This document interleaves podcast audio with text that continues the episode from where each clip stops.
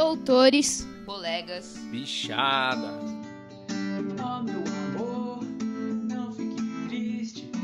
Saudade existe pra quem sabe ter. Bem-vindos ao 22º episódio do Exalcast, o podcast feito por, com e para exalquianos. ah, e para filhos também.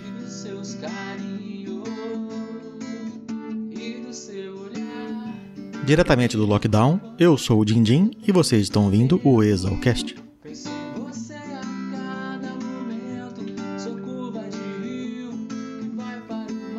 Oi galera, eu sei que demorou demais para sair o 22º episódio, mas a culpa dessa vez foi das chuvas. Atrasou tudo no campo e não consegui dar atenção para a equipe do podcast. Preciso buscar uma galera mais proativa. A turma aqui não se mexe quando eu não estou presente. Gravei essa entrevista em 2019, ainda no começo e estava aprendendo. Por ter sido gravada sem uma pauta organizada, sempre que o pessoal pegava para editar reclamava do grau de dificuldade maior e acabava deixando para depois. Mas essa semana fiquei na sede do Exalcast e coloquei ordem na casa. Vou deixar a apresentação do entrevistado para o Churumi, o capitão do time de basquete. Fala, Churumi! Bom dia, doutor, doutor Dindim, como vai? Vou muito bem, e você? Tudo ótimo, graças a Deus. Por favor, se apresente. Prazer a todos que estão ouvindo aí o podcast. Eu sou o Churumi, atualmente estou no, no quarto ano, estou em Brasília, estou aí da administração da Exalc. Eu venho de uma família aí recheada de, de exalquiano, muita tradição. Começo com o Dr. Lixo, meu pai, formado em 95. Aí os primos também, tem o Sujeira, a Sujeirinha, a Lixeira. Vim hoje aí falar um pouco sobre o basquete masculino da Exalc. Você tá na Atlética, Churumi? Atualmente eu sou DM, diretor de modalidade do basquete masculino desde o começo de 2020. Aí. Não tive tanto tempo de DM em jogos, né, por causa da pandemia, mas já faz mais de um ano. Eu vou ficar esse ano inteiro também. E a Exalc tá com o time completo, masculino? A gente tá, nos últimos jogos que a gente fez antes da pandemia, a gente estava com cerca de 14, 15 atletas treinando ativamente. E a gente tem uma presença muito forte de ex-atletas também, que são exalquianos já formados, que ainda estão na cidade, continuam treinando com a gente. Não podem disputar os campeonatos, mas sempre agregam no treino, trazem experiência, história, é, porque é um time bem unido, bem forte, um time muito amigo. Você sabe que a Exalc tem uma tradição de fazer chuncho de ex-aluno em campeonato oficial, né? É, sim. Então, você entrou no momento da escola pré-pandemia, né? E no momento pré-pandemia, você chegou a jogar a bola, então? Você participou do campeonato? Cheguei, cheguei. Assim que eu entrei na, na escola, foi a primeira coisa que eu fui atrás foi o time de basquete. Eu já conhecia o pessoal que jogava. Eu joguei em Interpira no meu primeiro ano, a gente foi vice-campeão. No segundo ano a gente foi campeão. No Interusp, no meu primeiro ano, a gente infelizmente não teve por conta da greve dos caminhoneiros, que acabou cancelando. Mas no meu segundo ano eu joguei. Joguei o Caipirusp também, nos meus dois anos. E a gente também jogava um campeonato chamado Liga do Interior, com algumas outras faculdades aqui da região. Então eu joguei bastante jogo aí, além dos vários amistosos que a gente já fez com 15 times da cidade aí. Tá, joguei bastante já pelo Exalc. E tá rolando treino agora na pandemia? Agora a gente não tá com treino, até porque tem muita gente que não tá na cidade, mas com a bichada que entrou esse ano aí, a gente já tá planejando fazer um treinos ao ar livre, nem que seja de corrida, alguma coisa pra gente já integrando o pessoal, porque assim que a gente tiver um número considerável de pessoas aqui na cidade, a intenção é já tá voltando, ativa, pra não ficar parado, né? Porque basquete é assim, ficou parado, volta todo enferrujado e aí é complicado. Né? Qual que é o nome do time? Esse é o Exalc Bulldogs. Bulldogs. A gente tem um muito bem desenhado aí para um ex-atleta também, que brinca com o logo da NBA, é um logo do Boston Celtics, só que com o Bulldog da Exalc. O nome dele é Tulão. Ele é ex-morador da República Gambiarra. Ele entrou na escola em 2014, no ano Bezerro, mas ele não se formou. Quais são os planos pro time? Os planos Quais são as metas? E é, os planos ano que vem é jogar o máximo de campeonatos que der, tentar trazer o Interus, que é um título inédito pro basquete, que a Exalc nunca conquistou. A gente tem essa meta aí pro ano que vem. A gente tá com um time bem legal, eu acho que a gente vai conseguir sim. Beleza, bicho? Tem que encher a gente de orgulho, hein? Seu chapéu de medalha. Aproveita para apresentar o nosso astro do episódio de hoje, já que você o conhece. Certo, o astro principal aqui do, do podcast de hoje, nosso caro Antônio Travalini, formado em 1954, grande exalquiano, grande atleta também, que eu tive o prazer de, de conhecer. Peço até a licença aqui, Dr. Dindim, para contar uma história que eu tenho com o Travalini. Na época que eu jogava no clube de campo aqui na cidade de Piracicaba, eu os meus 15, 16 anos, a gente tinha os treinos bem antes da listinha que o pessoal mais velho jogava. E o Trava sempre jogava lá. E era muito legal ver o Trava jogando, porque ele sempre contava histórias da época dele, de quando ele jogava, tava no. E uma vez ele, ele soltou uma frase assim: Não, esse pessoal jogando com essas bolas de três. Na minha época não era. Na minha época era cinco passes, 15 pontos. Eu e mais uns amigos a gente achou legal essa frase. E quando a gente foi se inscrever no campeonato de 3x3 paulista da NB, a gente colocou esse nome no time, cinco passes, 15 pontos, em homenagem ao Trave. A gente venceu a etapa da cidade de Piracicaba, fomos para São Paulo jogar as, as, etapas finais. Chegamos na final, acabamos perdendo, mas tem uma medalha de prata pendurada na minha prateleira que a gente conseguiu em homenagem ao Trava aí, pro nosso time, 5 passes, 15 pontos. Grande atleta aí.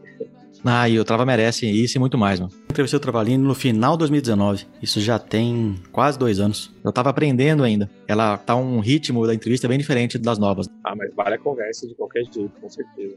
Na sequência aqui da introdução, a gente vai ter a mistura, que vai falar sobre um projeto muito bonito que ela está tocando. E o CIA vai contar um pouquinho mais sobre esse som que está rolando no fundo. E o nosso patrocinador especial. Eles ajudaram na abertura e vão falar um pouquinho mais sobre o canal, que está bombando no YouTube. E Dr. Dindim, para falar com a equipe do Exalcast, continua com o mesmo número? 67 999 84 1119?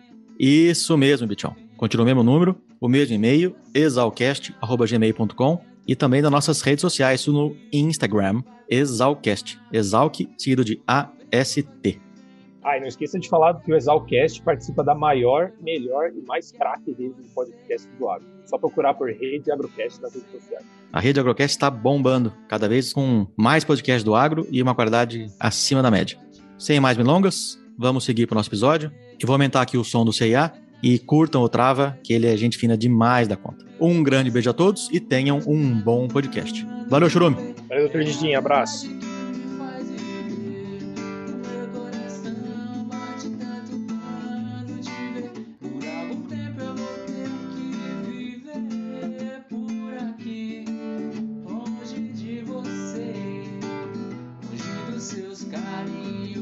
Doutores, colegas e bichada, saudações exalquianas. Aqui quem fala é a mistura, Glaucio Rumim, F93, ex-moradora da República Bal. É uma honra poder participar do Exalcast, que é o podcast feito por e para exalquianos. Eu vim aqui conversar com vocês sobre voluntariado. Desde o início da pandemia, sensibilizados com os sofrimentos e dificuldades, especialmente dos grupos mais vulneráveis, o grupo de amigas de São Paulo, do qual também faz parte minha colega acadêmica Tablita, Juliana Monge, se organizou para produzir artesanalmente máscaras de tecido e TNT e face shields para doações.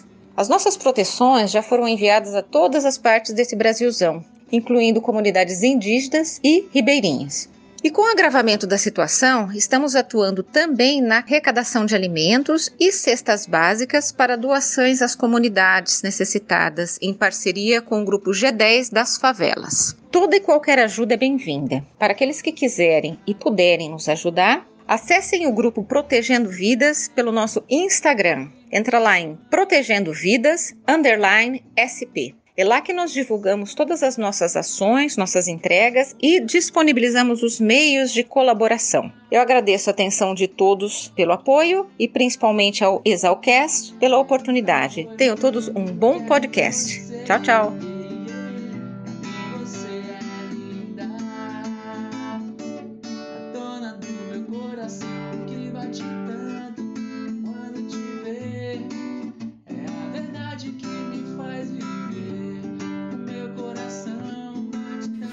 Galera, beleza? Sou Felipe, tenho 10 anos, sou filho do Luciano Teixeira, o Tridente, do Ano Leitinho e ex-morador da Cantagalo.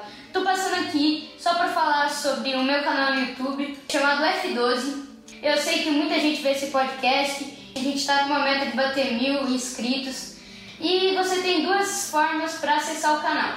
Ou você vai no YouTube e pesquisa F12 com F maiúsculo, ou é só você ir no meu Instagram, arroba canal underline fut12 e mandar um direct que eu te mando o link, ou você vai na bio e vai aparecer o link do canal, beleza galera? Então se você puder, se inscreve lá no YouTube, F maiúsculo 12 e no Instagram, canal underline fut12, beleza? Tamo junto!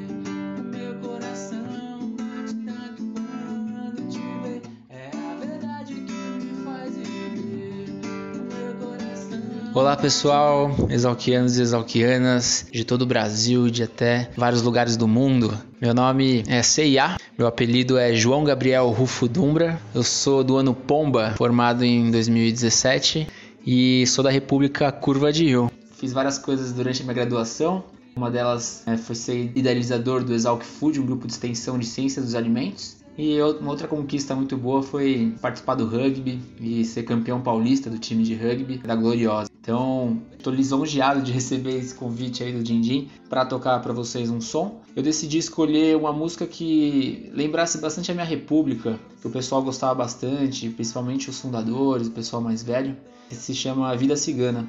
É uma música um pouco triste, mas eu vou cantar num ritmo um pouco mais alegre para entreter um pouco mais vocês, tá bom? Aproveito o espaço para mandar um forte abraço para todos os moradores da Curva de Rio, que são grandes amigos, grandes irmãos, e desejar a todos vocês um maravilhoso podcast. Abraços!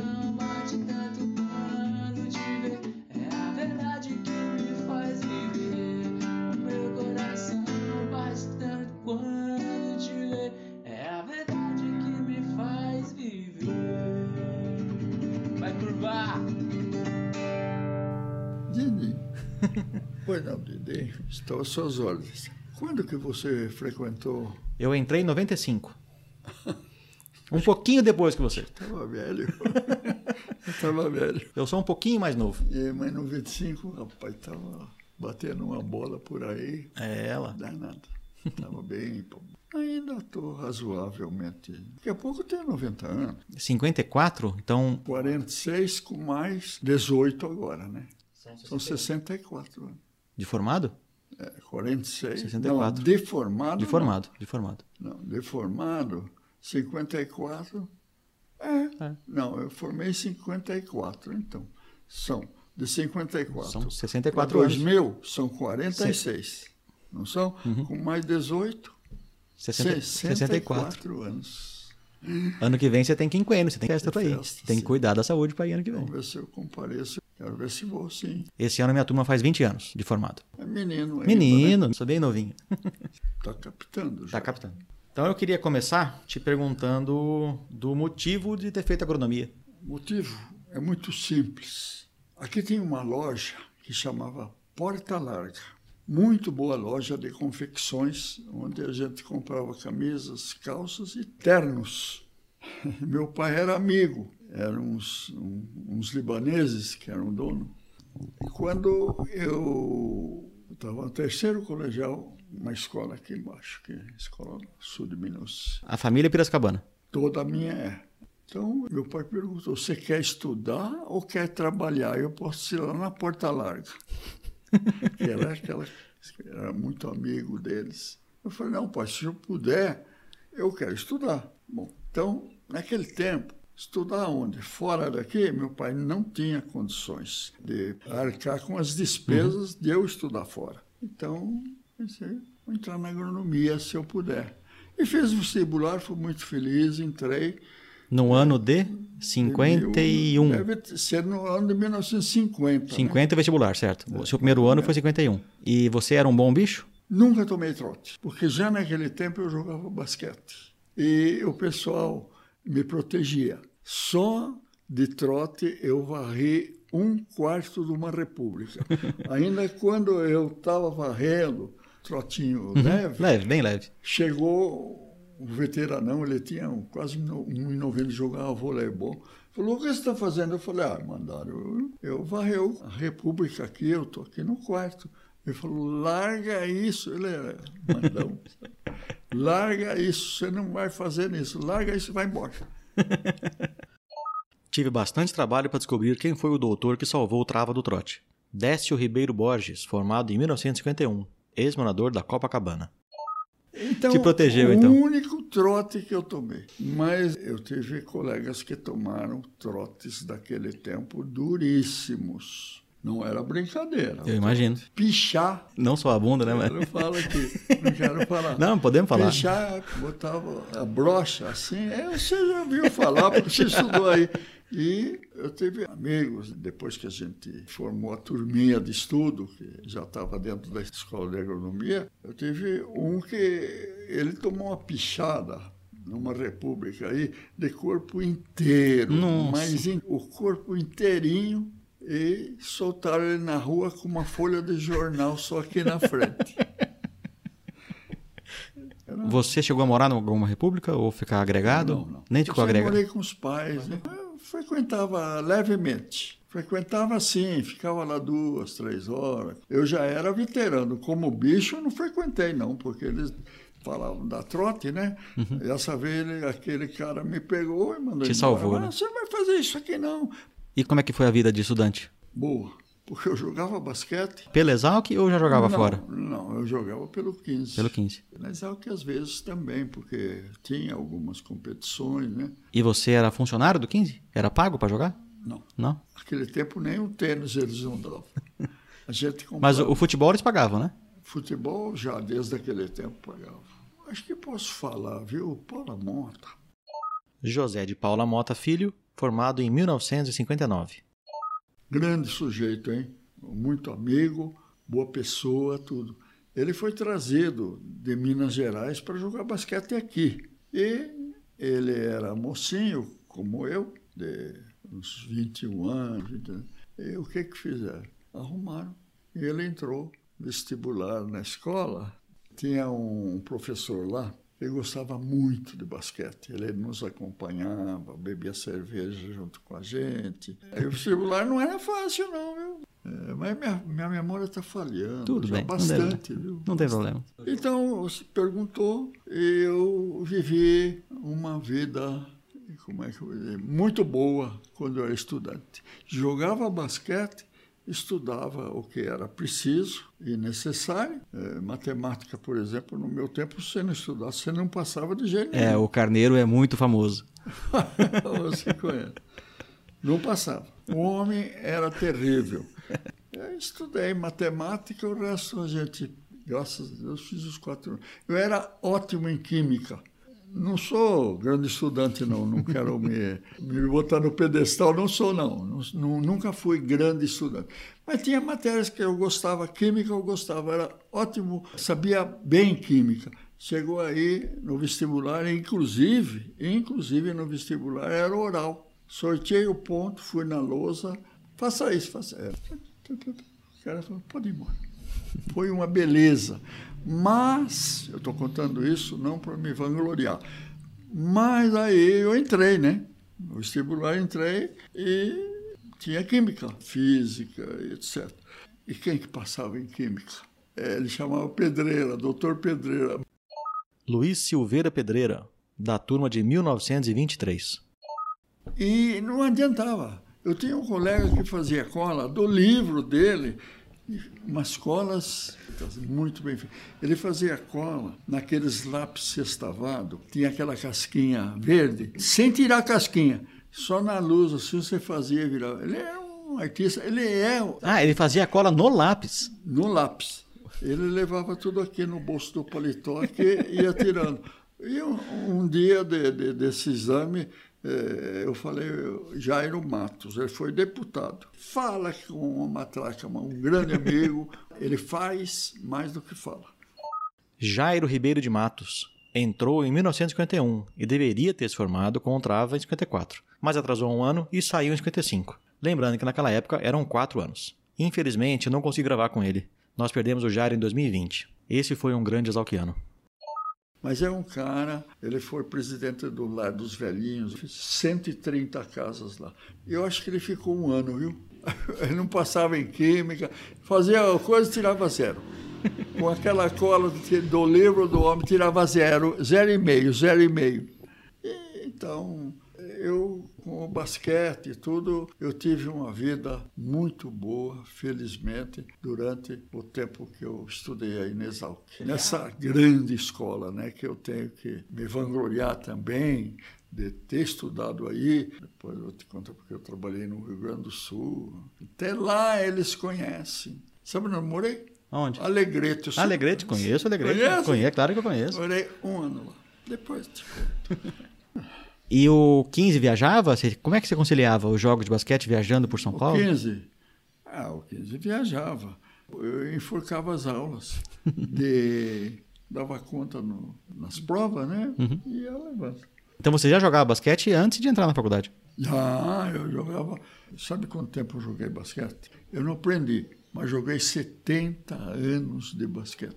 São muitos e anos. seguido, porque eu comecei com 17 anos, mais ou menos, 16, 17 anos, aqui no Grêmio Normalista, que chamava na escola onde eu fazia primeiro, segundo colegial, terceiro, eu já jogava aí. Depois amadureci um pouco, com 18 anos já estava para o 15. Então, desde quando eu tinha 17 para 88 que eu tenho, quantos anos? 70, né? 70. Joguei. Eu fui tão feliz que eu nunca machuquei um tornozelo, um joelho, nada.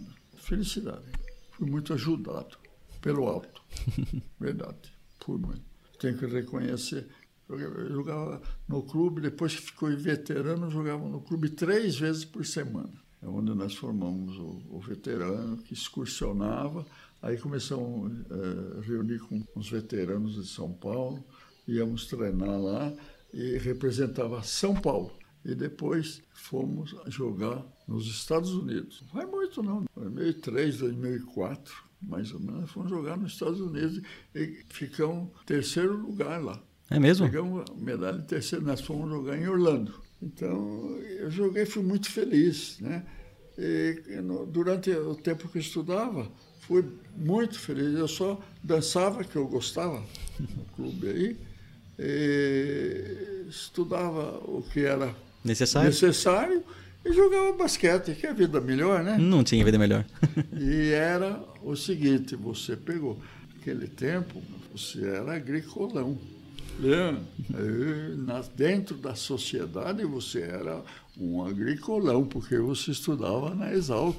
Praticamente era o melhor partido que tinha aqui na cidade, para as moças, né? E houve muito caso, não sei se no seu também, de muita gente, porque tinha as moças é, se era mais acessível, Sim, era mais sim. fácil namorar ela, porque a gente tinha um, um estudo de nível, né? Nível alto, né? Exalc, que era famosa desde aquele tempo.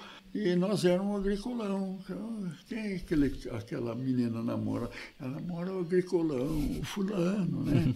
Eu tenho um caso muito engraçado para contar para você, de quando nós estudávamos. Houve casos que não sei se você sabe ou soube, ou no seu tempo acontecia, mas é mais no meu tempo que acontecia. O cara namorava, namorava, o agricultor namorava uma moça aqui da cidade, namorava até ele se formar, né? Mas Já na terra É, na dele- terra dele tinha outra. E no baile de formatura, ele vinha com a outra, e a outra que ficou aqui namorou quatro anos. Eu já vi muito disso.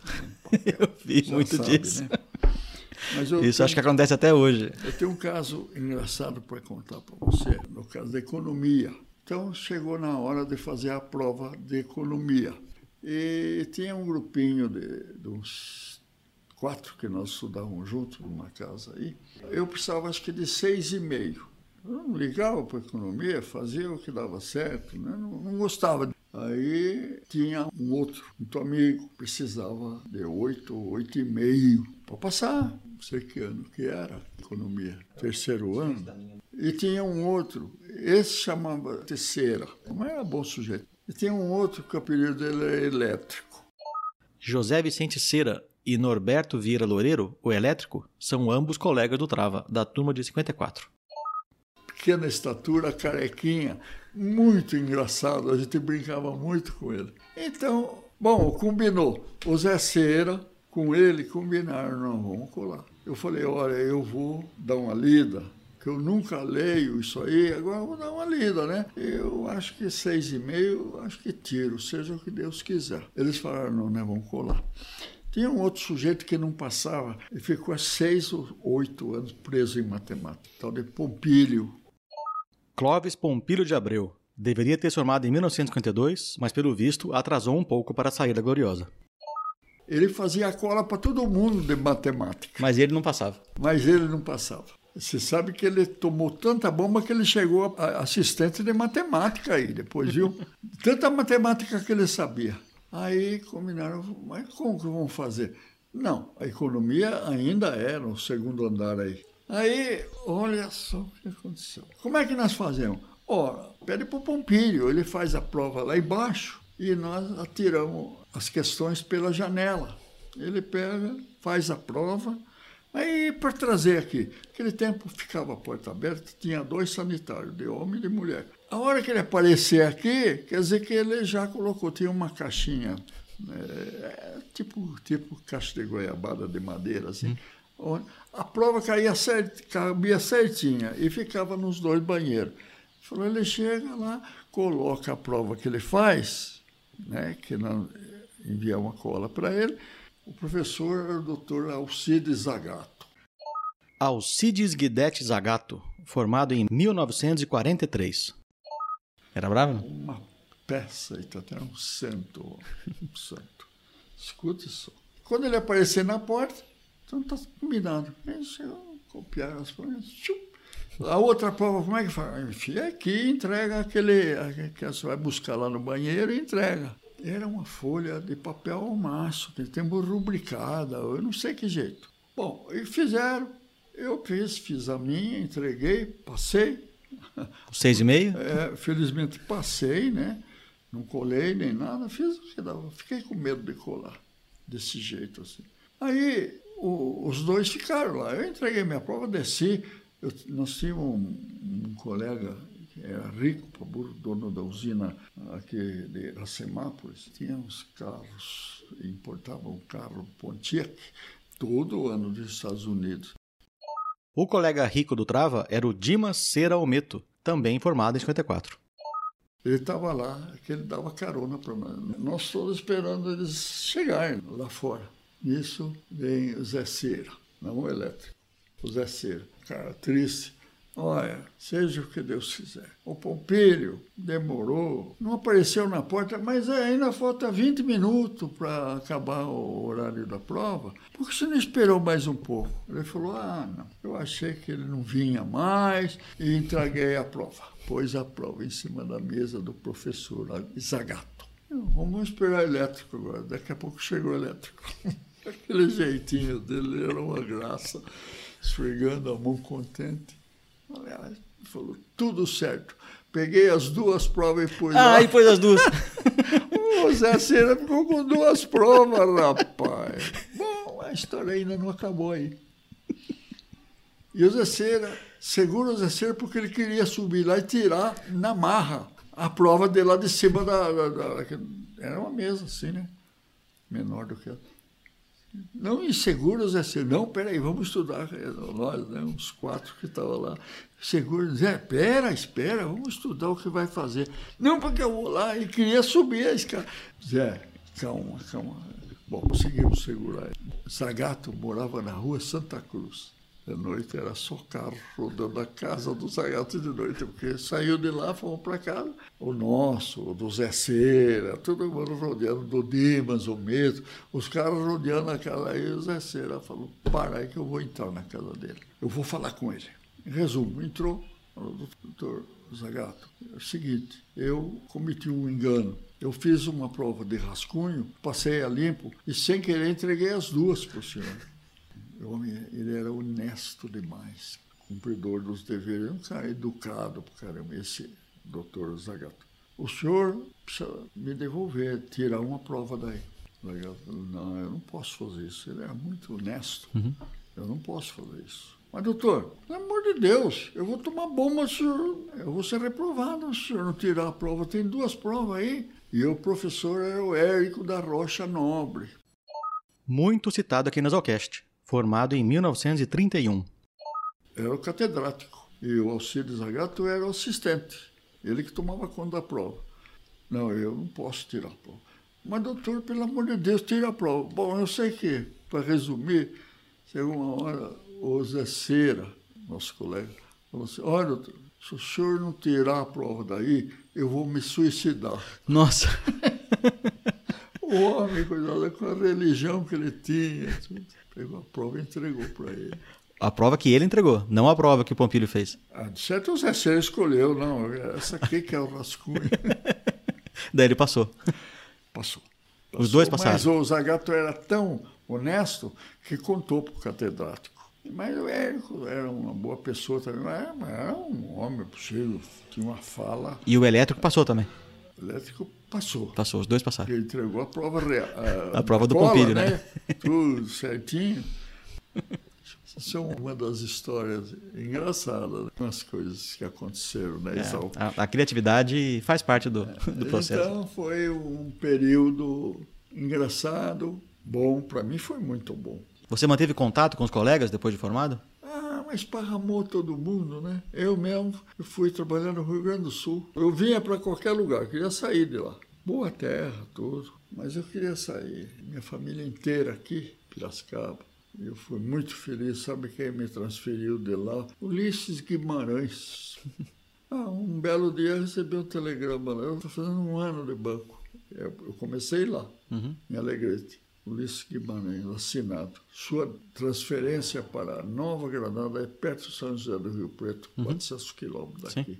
Lá eu Uhum. Mas, casei. mas era mais perto do que Rio Grande Eu do Sul. vinha para qualquer lugar, de São Paulo ainda, Nova Granada, mas onde que eu peguei até um mapa para ver onde que era Nova Granada, era uma cidadinha pequena. Não tinha o que fazer lá, né? Eu casei com uma bela de uma mulher. Me conta um pouco sobre o, o processo de fazer o time do 15, porque o 15 não tinha um time oficial para campeonato. Era um time misto com alunos da agronomia. 15 não disputava o campeonato de São Paulo, não. Não tinha nem ginásio, né? O ginásio foi construído para os Jogos 55, mas antes Os disso jogos jogava de 55. 55, mas antes disso usava o gi- o ginásio da Exalc, né? É, acho que jogava no ginásio de Exalc, quadras descobertas e tudo.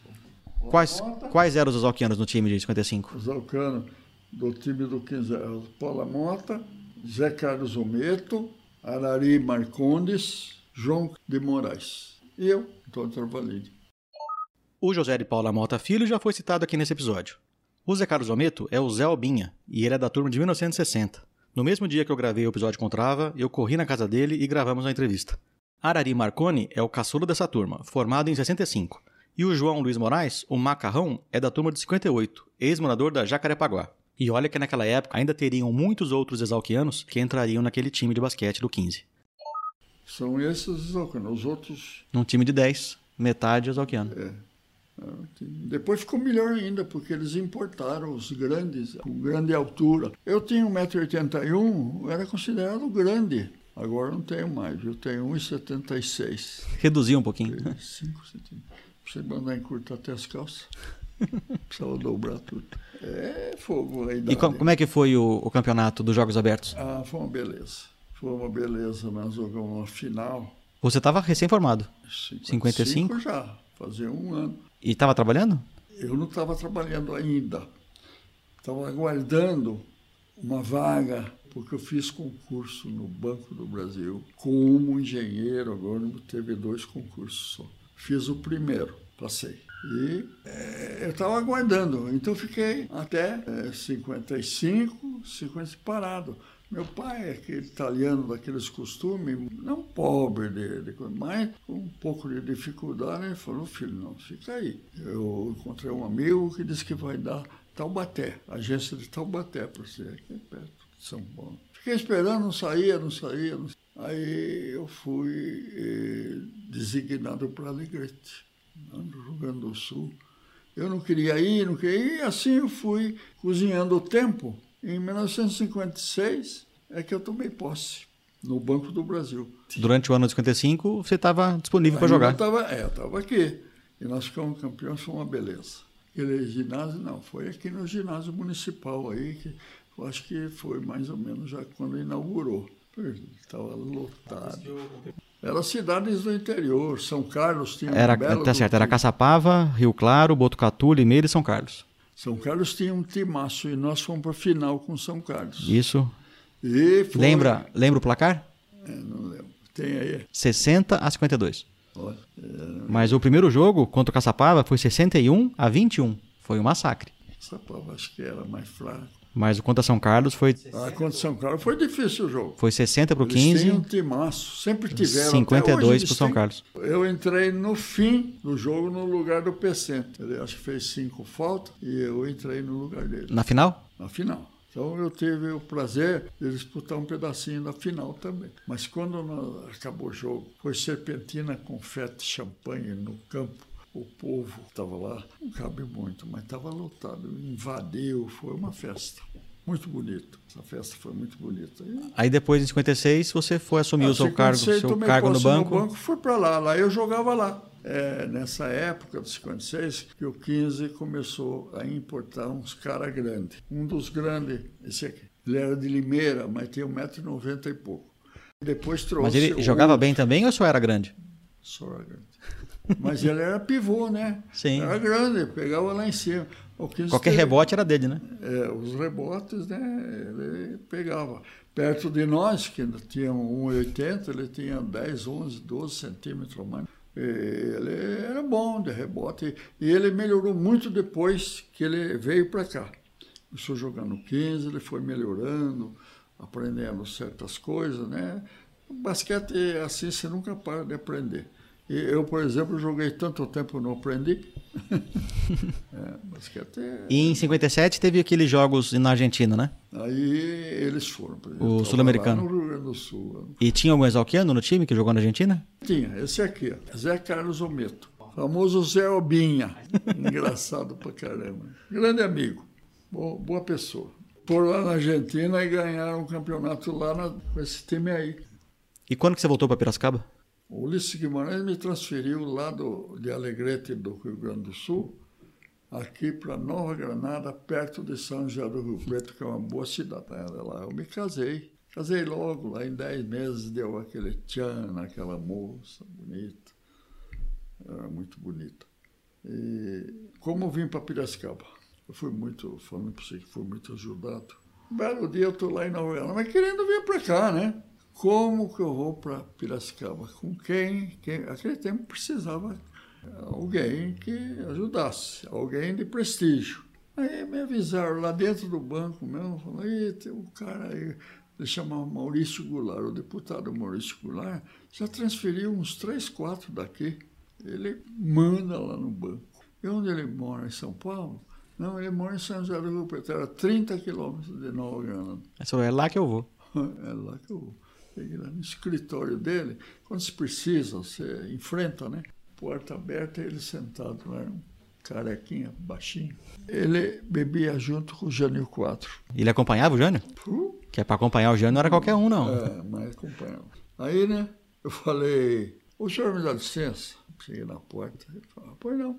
Ele sentado na mesa. Falei, eu ouvi dizer que o senhor manda no Banco do Brasil, eu preciso sair de Nova Granada e que o senhor já transferiu uns colegas de lá da onde eu trabalho, né? Então, eu não acredito em acaso e nem em coincidência.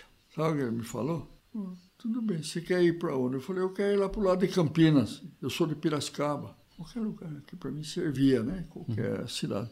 Ele falou, bom, eu vou para o Rio de Janeiro amanhã. Você quer ir comigo? Era no Rio de Janeiro a diretoria do banco, aquele tempo. Eu falei, quero. Então você encontra comigo em São Paulo, assim, ele tinha uma casa em São Paulo. Fui lá, na casa dele, de lá, tomar um avião. Ele foi com uma companheira dele. Chegou às seis horas da tarde, Galeão, né, do Galeão, pegou um táxi, pôs a moça. Eu na frente, atrás e ela na frente, e fomos. Chegou na porta do banco, eu falei, mas esse cara vai entrar no banco agora às seis horas?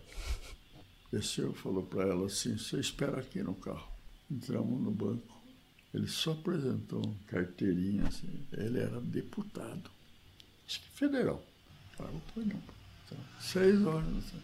Aí entramos numa sala lá, ele falou assim, ah, o outro também falou, ah, você aqui, se abraçaram e tal, se cumprimentaram. Que graças a- Faz tempo que não aparece e tal, né? E sentamos, o cara falou, ele falou pro cara, você, assim que eu saí de Nova Granada para cá, daí eu fiquei aqui. Você, eh, ele falou, "Ó, esse é um amigo lá de, da onde eu moro, lá de Rio Preto, ele quer sair de lá e quer. Eu vou mandar ele para Mato Grosso, o homem. Nossa. Então, meu serviço era fiscal do banco. Agrônomo, fiscal do banco. Mato Grosso. Eu falei, "Ah, não, eu sem jeito, não conhecia o homem. Brinca, né? do- Doutor. Não brinca. Ele falou, para onde você quer ir? Eu falei, ó, eu quero ir lá para o lado de Campinas, eu sou de Piracicaba. Formei lá na, na escola de agronomia, E tá, minha família mora toda lá, estudei lá, eu quero ir para lá. Ele falou, tá bom, vai lá na repartição amanhã e entrega esse cartão lá pro Sérgio, uma coisa assim. Ah, cedo eu já estava lá. Aí eu fiquei sozinho, né? Lá no Rio, fui dormir lá, não sei que hotelzinho que foi, não me lembro mais. E fui de manhã lá, entreguei. Falou, eu quero falar com o Sérgio. Me atenderam. Quem é o senhor? Eu falei, olha, eu sou um funcionário que trabalho lá, perto de São José do Rio Preto, em São Paulo. Estava lá no Rio, né, falando. E, mas o senhor aí me deu esse cartão para procurar o Sérgio aqui na repartição de você. O cara olhou o cartão. Aguarda um pouquinho. Foi lá, chamou o Sérgio. Nossa senhora, você não sabe com quem que eu estava. Ele falou, para onde o senhor quer ir? Eu repeti, eu quero ir para Piracicaba, mas lá não tem vaga, e não sei o quê. Espera um pouco aí. Foi lá, buscou um mapa, desenhou em volta de Campinas, Piracicaba, com um lápis vermelho no mapa. Falou, vai embora, nós telefonamos para você. Fiquei meio cismado, assim, né? Mas tem um amigo meu que trabalhou aqui, eu fui visitá-lo. Cheguei lá, falei com ele, ó, oh, eu estou aqui e tal, se você puder me dar uma mão para transferência de lá, você dá, né? Mas como é que você veio aqui? Eu falei, ah, eu vim com um deputado aí, ele me apresentou um homem, quem que é o homem? Eu falei, não sei, então, o cartão dele está aqui. Quando ele olhou o cartão, falou, nossa senhora, você não precisa de mim, vai embora. Sabe quem é esse cara? Quem era? É o superintendente do Banco do Brasil. Quando o, o, presidente viaja, ele fica no lugar. Por isso que o cara trouxe mapa, tudo. E você um, preocupado, querendo que seu amigo ajudasse? Um mês depois telefonaram para mim, criaram uma vaga em Americana. É, pronto, eu aí. consegui depois, por lá eu conseguia tudo por causa do, da cunha uhum. que tinha, né? Morar, não podia morar em Piracicaba, eu fiquei morando aqui e viajava. Na Americana é pertinho. É. Depois eu comecei a atender, porque eu entrei no banco como agrônomo. Naquele tempo teve dois concursos, depois acabou.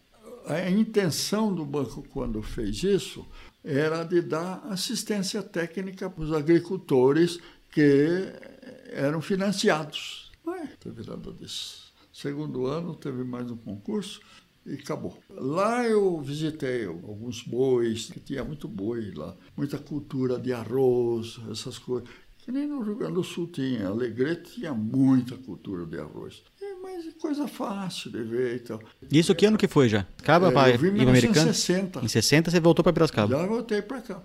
Aí consegui uma carta da diretoria autorizando que eu morasse aqui e atendesse americana. Aí eu atendia americana e Santa Bárbara também. O que, que eu fazia? Eu via garantias. Você fazia um empréstimo no banco, eu ia ver as garantias, se você não vendeu, se estava sendo conservado. Eu fui fiscal do banco e eu fazia também avaliação para as usinas, essas quatro. Então eu fui vivendo assim. Deus me dê outra vez um emprego desse. Bom, só fazia amigos porque o povo aqui é muito bom, não tinha falcatrua. Ninguém pegava uma garantia, vendia. Quando eu encontrei algum, eu falava para ele, você vai no banco, eu dou três dias, não vou entregar o relatório, eu não posso esconder que você vendeu o trator. Então acerta tudo, né? É, porque era garantia do banco. Juro que por 30 anos eu fiz isso, ajudei todo mundo. Olha, eu vou guardar o relatório, três dias você vai lá e liquida, porque ele vendeu a garantia. Ela, juro, nunca tive um problema, 30 anos. Nunca tive um problema, fiz muito disso. Olha, eu vou guardar. Mas você tinha essa trocinha de arroz, você colheu, vendeu o arroz, você não sabe que precisava a ordem do banco para vender, a garantia do banco, você é agricultor, você vai liquidar. Vou, pode deixar, pode liquidar. E assim foi minha vida muito feliz. Sem conflito, né? Nunca tive conflito com cliente nenhum. Caso algum bicho que esteja na escola agora escute o programa, que goste de esporte, você tem alguma dica para eles? Levarem a Exalc e o esporte junto? Se fizer, eles conseguirem fazer como eu fazia. eu acho que ele, embora estude, não deve largar o esporte. Isso sim é o único conselho que eu posso dar. Não largue, pratique vá. Se joga mal, não tem importância. O que interessa é que você está correndo, fazendo exercícios para mente e para o corpo. Eu estou de pé graças ao basquete. Não tem nada? Ah, tenho. Minha idade é impossível que não tenha nada. Tenho. Mas eu estou de pé, como outros amigos aí já foram, outros estão bem galinha.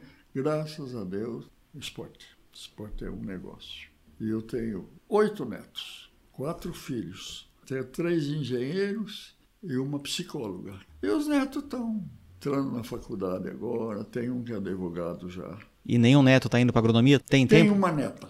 Uma neta? Uma neta, a mais. Não é a mais nova, mas logo acima do mais novo. Tem um de, de 11 anos, essa tem acho que 18, 19. Ela entrou na agronomia. Aqui? É. Aqui na Exalc? Entrou na agronomia e ela disse que vai fazer economia. Não, mas aqui na Exalc tem curso de economia. Tem entrou no Faculdade de economia. Aí, rapaz. Entrou? Ela chama Carolina Olivieri Travalini. Será que ela tá cadastrada aqui? Olivieri. Carolina Olivieri Travalini. Você tem até isso aí, aqui. É bonita, rapaz. Puxou o avô, né? Carolina. Não. Deixa a neta do Traba se apresentar. O meu nome é Nimin, meu apelido é Carolina Travaglini. Hoje estou no terceiro ano de administração e moro na República Saia Justa. Sou neta do Travaglini e gostaria de agradecer a ele pela família de valor que ele criou junto com a minha avó e por ter oferecido todas as oportunidades do mundo para a gente ser feliz e realizado. O senhor é uma pessoa incrível, uma referência para nós como ser humano e como profissional. Te amo, vô. Doutora Valine, muito obrigado, viu? Pelo tempo. Didi, Didi, eu que agradeço. Eu agradeço a deferência de ser assim na pauta do, do seu métier aí, né? E foi um prazer enorme te conhecer. Você quer tomar uma cervejinha?